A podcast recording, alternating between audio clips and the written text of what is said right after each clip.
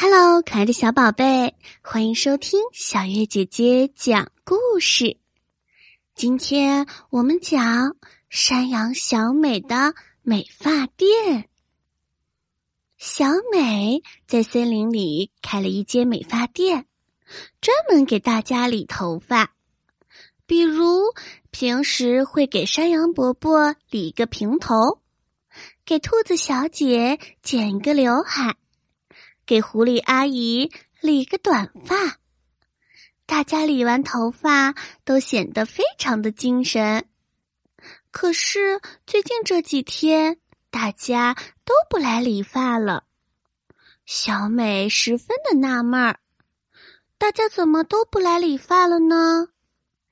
正在小美纳闷儿的时候，小兔小姐跑来跟小美说：“小美。”绵羊菲菲新开了一家美发店，他那里不仅可以理发，还可以染发，染出来的颜色可漂亮了呢。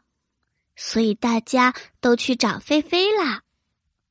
兔子小姐还说：“小美，你也应该学学染发，这样大家又都回到你店里来啦。”小美却反对的说道。染头发是对自己有害的，我不会让大家染发。如果大家不来，那我就只好关门了。小美都这样说了，兔小姐只好跑去菲菲店里染头发去了。不一会儿，一个时尚的小兔子顶着一头金灿灿的头发走了出来。山羊伯伯和山羊阿姨都觉得自己满头白发，显得太老气了，于是都染成了颜色。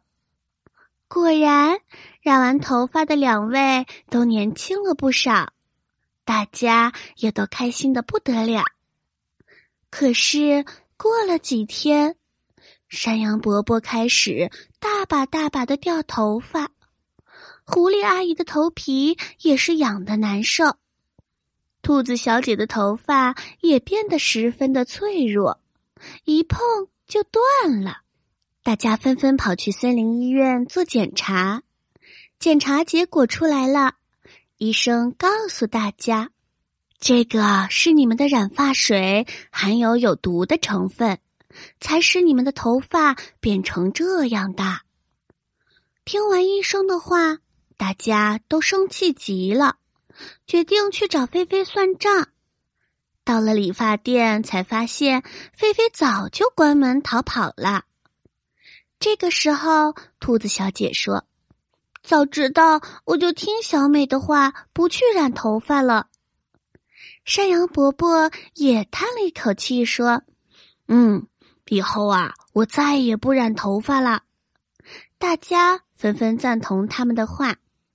就在大家唉声叹气的时候，小美走了过来，说：“不要担心，以后我会继续为大家理发的。